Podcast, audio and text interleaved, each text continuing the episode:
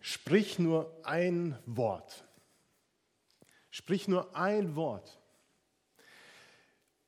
Diesen Satz spricht einer, der es gewohnt war, Worte zu, mit Worten zu befehlen und die Menschen tun es.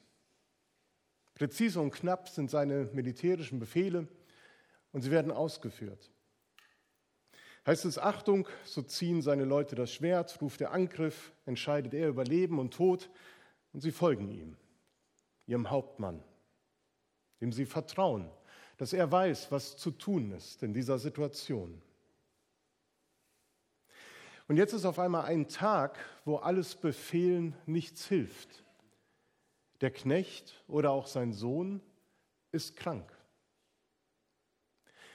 Vielleicht kennt ihr diesen Moment, wo man morgens aufsteht und merkt, ah, wieder Nacken. Wieso heute schon wieder? Oder eine unbedachte Bewegung, etwas Schweres gehoben und es knackst im Rücken und die Hexe hat mal wieder geschossen. Was hilft? Da hilft kein Rufen, jetzt stell dich nicht so an, steh endlich auf, du musst zur Schule, zur Arbeit oder wie auch immer. Hilfe ist notwendig. Und so wird der Hauptmann erstmal im Lager geschaut haben, wer denn hier medizinische Hilfe leisten kann, hat die Ärzte konsultiert und sie um Rat gefragt. Und es wurde deutlich, das ist nicht einfach mal so gerade eine Krankheit, die schnell geheilt werden kann, sondern seinem Knecht oder Sohn geht es wirklich schlecht. Die ärztliche Kunst wurde damals nicht besonders hoch geschätzt. Sie war noch nicht so weit entwickelt. Der Heilungserfolg, der blieb oft aus. Wir lesen im Neuen Testament von der sogenannten blutflüssigen Frau, die zunächst unterschiedliche Ärzte konsultiert und um Rat gefragt hat, bevor sie zu Jesus kam, um den Saum seines Gewandes zu berühren. Und dort, wo auch die damalige Schulmedizin an ihre Grenzen gestoßen ist, da suchte man eben Hilfe bei Wunderheilern. Und derer gab es viele in Israel. Zur Zeit Jesu waren viele in diesem Auftrag unterwegs, nicht wenige, die einfach nur Geld machen wollten. Der Hauptmann merkt, hier brauche ich eine andere Hilfe. Ich brauche den, von dem ich gehört habe, dass er das bewirken kann. Blinde sehen, Lahme gehen, Aussätzige werden rein, Taube können hören, Tote stehen auf. Und den Armen wird das Evangelium, die frohe Botschaft von Gottes Liebe gebracht. Und ja, es stimmt. So ist nur Jesus. So bist nur du, Herr, Jesus, nur du allein. Und so macht er sich auf den Weg, um diesen Jesus zu suchen. Und es kommt zu dieser ungewöhnlichen Begegnung, vielleicht auf dem Marktplatz der kleinen Stadt Kapernaum. Ungewöhnlich ist die Begegnung allemal. Er, der Heide, der Offizier aus der römischen Besatzungsmacht, wendet sich an den immer bekannter werdenden jüdischen Wanderprediger, von dem es heißt, dass er nicht nur wunderbare Worte hat, sondern auch wahre Wunder vollbringt. Matthäus berichtet unmittelbar vorher von der wohl berühmtesten Rede Jesu, der Bergpredigt, und schließt nun in Kapitel 8 und 9 einige Wundererzählungen an, die mit der Heilung eines Aussätzigen und der Begegnung mit dem römischen Hauptmann beginnen. Stellen wir uns diese Szene einmal vor. Der Soldat in seiner Rüstung, die blitzt und glänzt, blank poliert ist, mit Helm auf dem Kopf und dem Schwert an der Seite, einer, der Siegen gewohnt ist. Er gehört ja der Besatzungsmacht an. Und ihm gegenüber steht Jesus, ganz einfach und ganz schlicht gekleidet, den Wanderstab in der Hand, Staub an den Sandalen. Er wirkt wie einer aus dem Volk, dem Volk, das von der römischen Macht und dem Hauptmann unterdrückt wird. Das sind zwei Welten, die hier aufeinander prallen in diesem Moment. Zwei Welten, die eigentlich nichts miteinander zu tun haben. Die einen die Machthaber, die anderen die Unterdrückten. Die einen sind die Unreinen und die anderen das Volk Gottes. Sie trennt eine scharfe Grenze. Man hat keine Gemeinsamkeiten. Doch der Hauptmann wagt es, diese Grenze zu überschreiten, in Kontakt zu treten mit Jesus. Dass jemand aus seiner Truppe krank ist, das berührt ihn. Weil Ärzte und Sanitäter im Lazarett anscheinend nicht weiter wussten, setzt er sich in Bewegung, um Hilfe in Anspruch zu nehmen.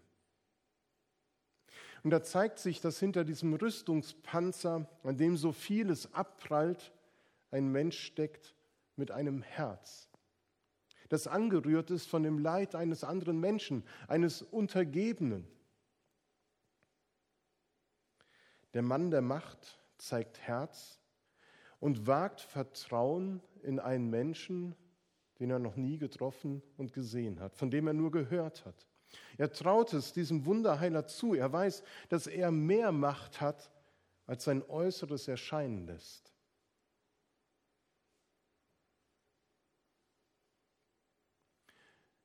Bleiben wir hier einen Moment und fragen uns, von welcher Situation bin ich berührt? Von welchem kranken Menschen wird mein Herz zurzeit angerührt? Mit welchen Personen in meinem Umfeld, in unserer Stadt, in unserer Welt leide ich mit?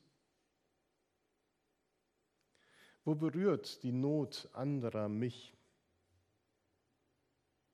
Und wo nehme ich auch wahr, dass die erhoffte Hilfe, Hilfe durch Ärzte, durch Behörden, durch Fachleute oder wen auch immer ausbleibt und die Situation sich bei dieser Person eben nicht wendet zum Besseren, dass die Not nicht gelindert wird.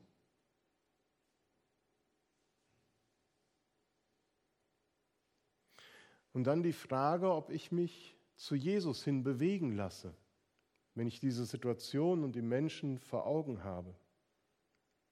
Dass ich mich auch, wie der Hauptmann, vertrauensvoll mit meinem Gebet für diese Personen, für diese Notlage an Jesus wende?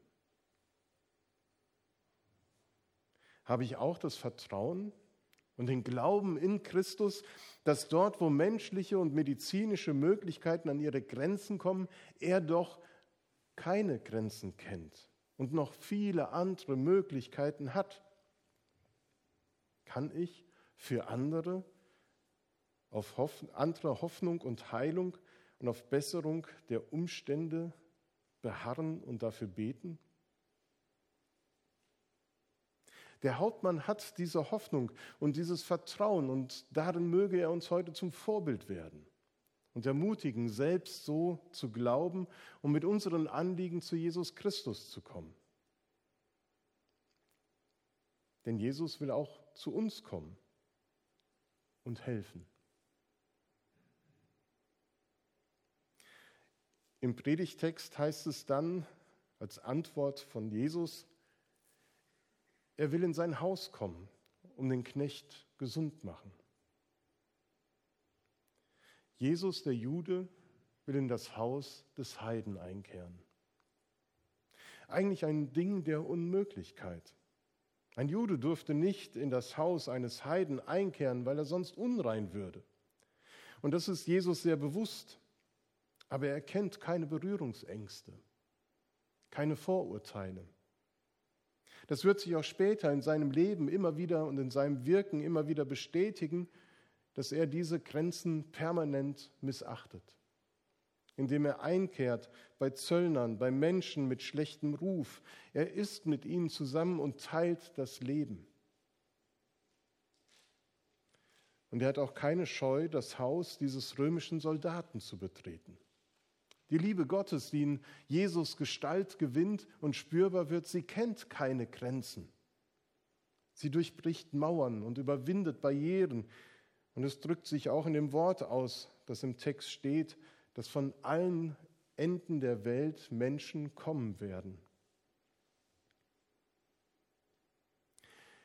Der Hauptmann ist nicht einfach nur so in diesem Land stationiert, ohne dass er irgendwas mitbekäme, was dieses Volk wirklich ausmacht. Er kennt offenbar auch diese Gesetzgebung der Juden und möchte Jesus nicht in Verlegenheit bringen und bestätigt mit einem prägnanten Bekenntnis seine Unwürdigkeit. Herr, ich bin es nicht wert, dass du eingehst unter mein Dach, aber sprich nur ein Wort und so wird mein Knecht gesund. Der heidnische Besatzer, der unreine Fremde, im heiligen Land weiß, dass er trotz Rüstung und Schwert, trotz aller Macht, der sich bewusst ist, hier auf einmal sich einer göttlichen Macht gegenüber weiß und die er sich unterzuordnen hat.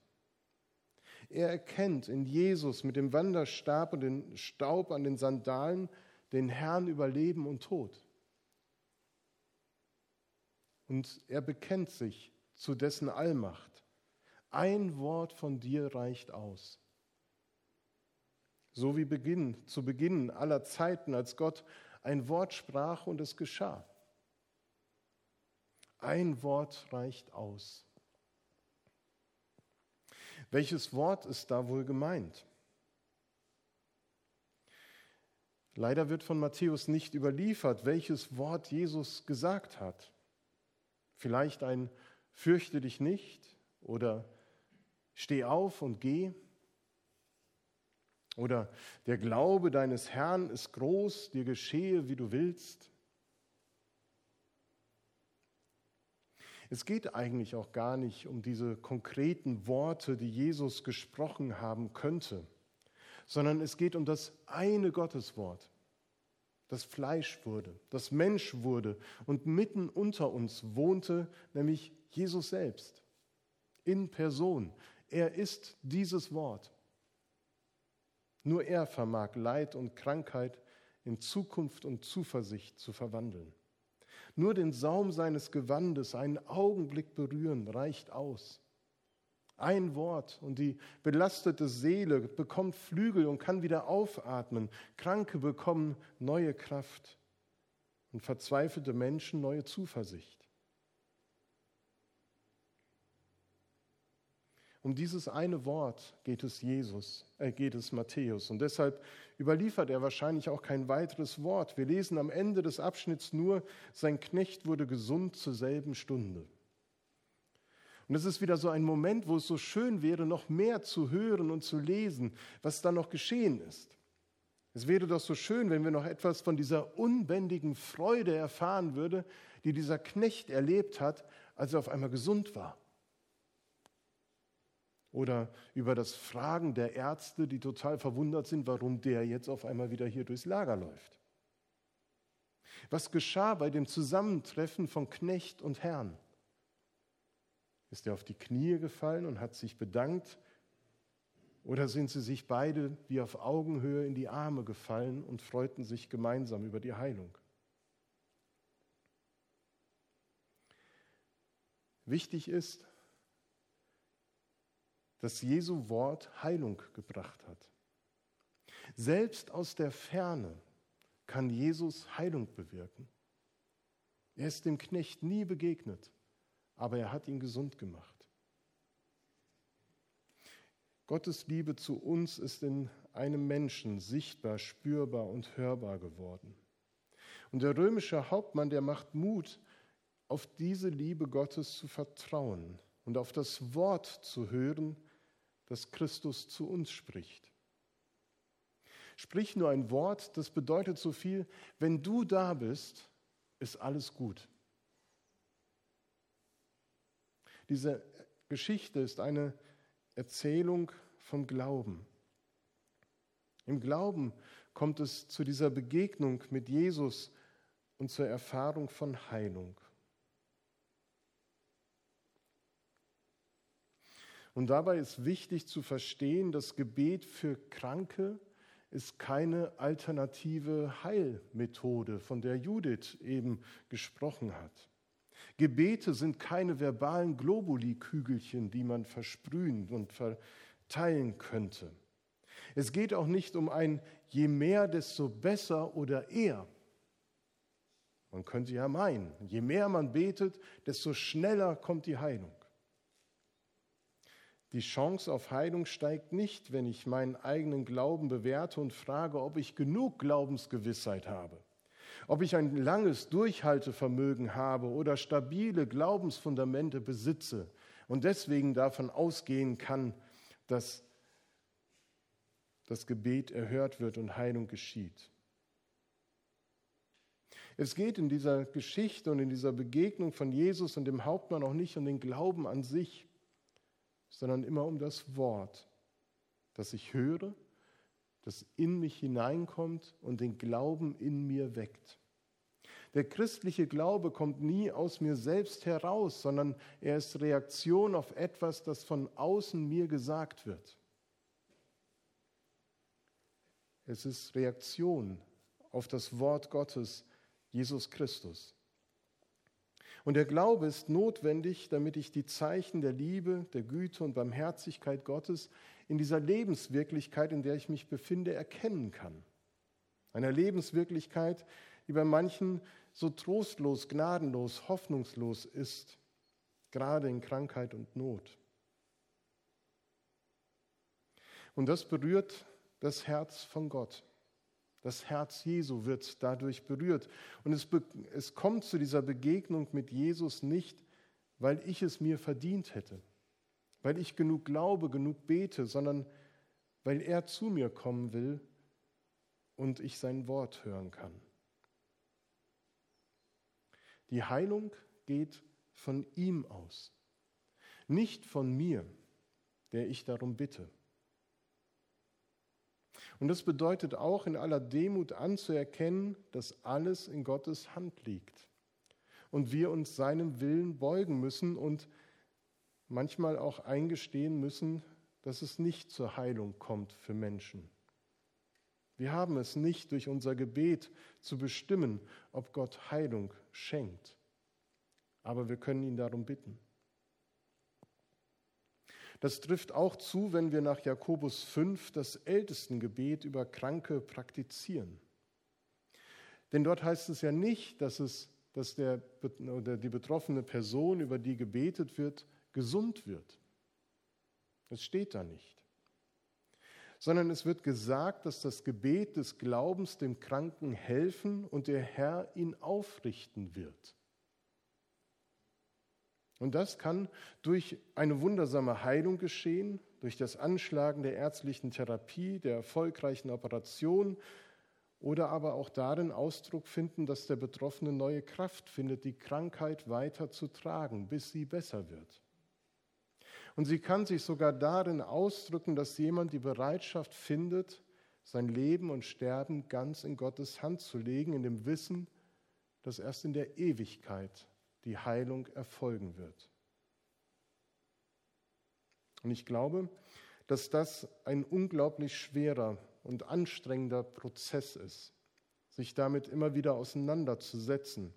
Und es wird nicht ausbleiben, dass Personen, die auf so einer Wegstrecke sind, der Glaube und das Vertrauen ins Wanken oder sogar verloren geht, ins Wanken gerät oder sogar verloren geht. Und deshalb ist der heutige Predigttext eine wunderbare Ermutigung in vielerlei Weise, weil er nämlich davon spricht, dass andere für jemanden beten und an dessen Heilung und Genesung glauben dürfen. Das Besondere an dieser Heilungsgeschichte liegt darin, dass es sich um stellvertretenden Glauben handelt. Wie trostvoll ist das für Christen, die in ihrem nächsten Umfeld Menschen begleiten, die nicht glauben. Sei es die Lebenspartnerin, die Kinder, die Enkel, Freunde, die offensichtlich keinen Bezug zur Gemeinde haben oder etwas über einen persönlichen Glauben an Jesus mal kundgetan hätten. Man kann und soll für sie beten, ganz gewiss. Aber in der heutigen Perikope, da wird es noch weitergeführt und vom Hauptmann wird noch hinzugefügt, man kann auch für andere glauben. Und so kann sich alles zum Guten wenden. Dir geschehe, wie du geglaubt hast. Wie entlastend und erst recht ermutigend und helfend kann diese Geschichte werden für Menschen, die aufgrund ihrer Krankheit oder Notsituation den Glauben verloren haben oder einfach nicht sagen können, ich glaube. Wie hilfreich ist es für die Menschen, wenn sie sagen können, kannst du für mich glauben? Ich kann es jetzt nicht. Ich leide zu tiefe Qualen. Mein Herz ist so überlagert und zu. Von Menschen in tiefer Traurigkeit, von Depression weiß man, dass es ihnen gerade so ergeht, dass sie nicht können. Sie können einfach nicht. Sie sind froh, wenn jemand anders für sie da ist. Wenn sie wissen dürfen, meine Gemeinde betet, sie trägt mich. Andere glauben für mich an dem Punkt, wo ich es selbst nicht kann. Und bemerkenswert ist, dass das Handeln Jesu dann in dieser Geschichte zumindest sehr sparsam darüber kommt.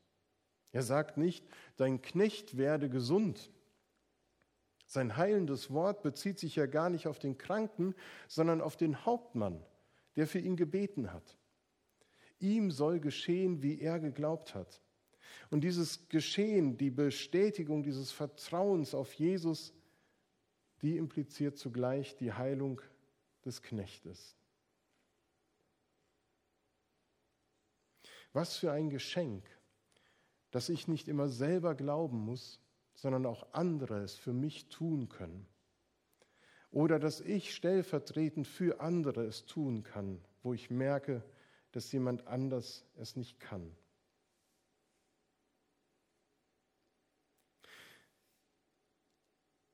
Was möchte ich mitnehmen aus diesem Text, der so viele Facetten hat?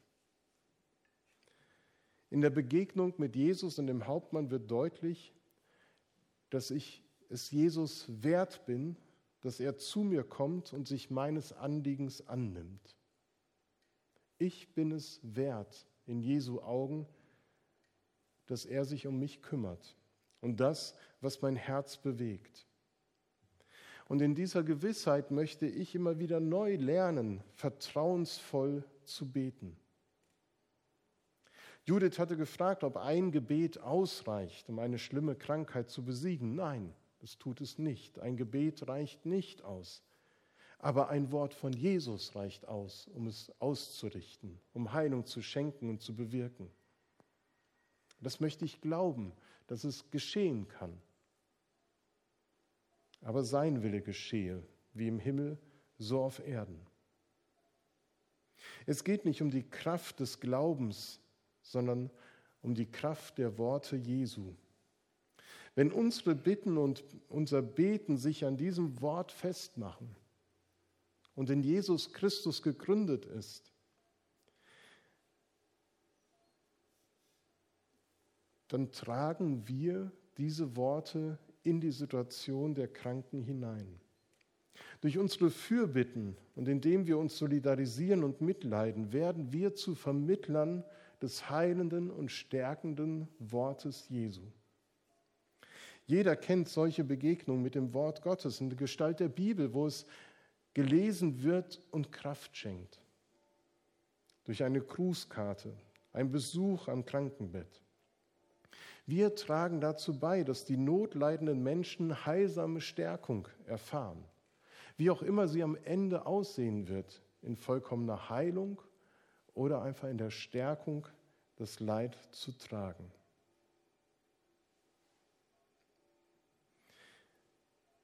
Deshalb ist es so wichtig, dass wir uns dieser Aufgabe bewusst sind, die wir als Christen und als Gemeinde für andere haben. Deshalb lasst uns miteinander singen, das auch noch einmal bekennen, dass Jesus Christus heilen kann und dass wir dann in die Fürbitte eintreten für kranke Menschen. Amen.